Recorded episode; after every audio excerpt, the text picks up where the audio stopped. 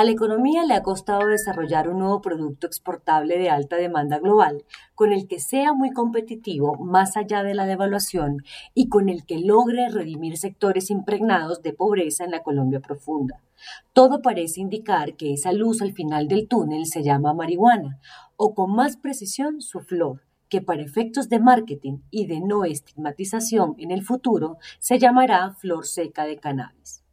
Es un gran negocio mundial estimado por sus promotores de unos 150 mil millones de dólares anuales concentrados en desarrollos científicos de los sectores de la salud, las farmacéuticas y de la belleza.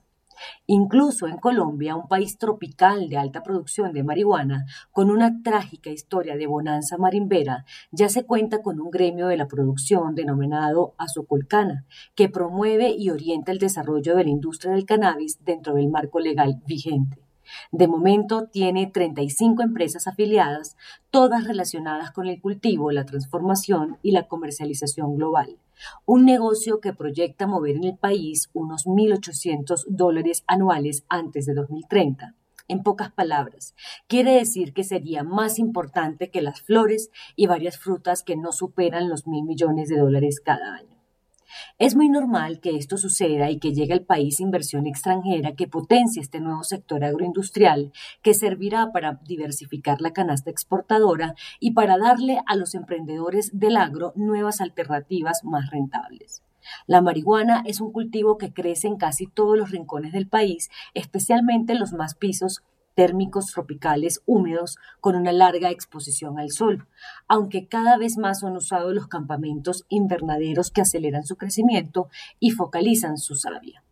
Si mediante políticas públicas bien focalizadas el país logra convertirse en potencia en la producción de flor de cannabis, seguramente se encadenará en pocos años más adelante una incipiente industria farmacéutica dedicada al cannabinoide, compuesto orgánico que activa los receptores cannabinoides en el organismo humano y que es muy usado en países como Canadá y Estados Unidos.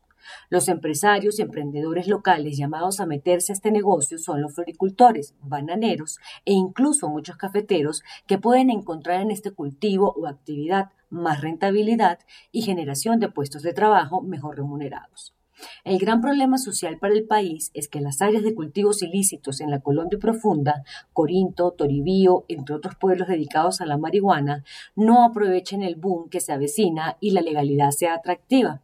pero no en esas zonas complejas, sino en los extramuros de las grandes ciudades. Por eso debe haber una política pública, quirúrgica, que incentive, privilegie y beneficie a las empresas y emprendedores que monten sus factorías en las zonas rojas de orden público, para que este desarrollo comercial verdaderamente logre transformar realidades.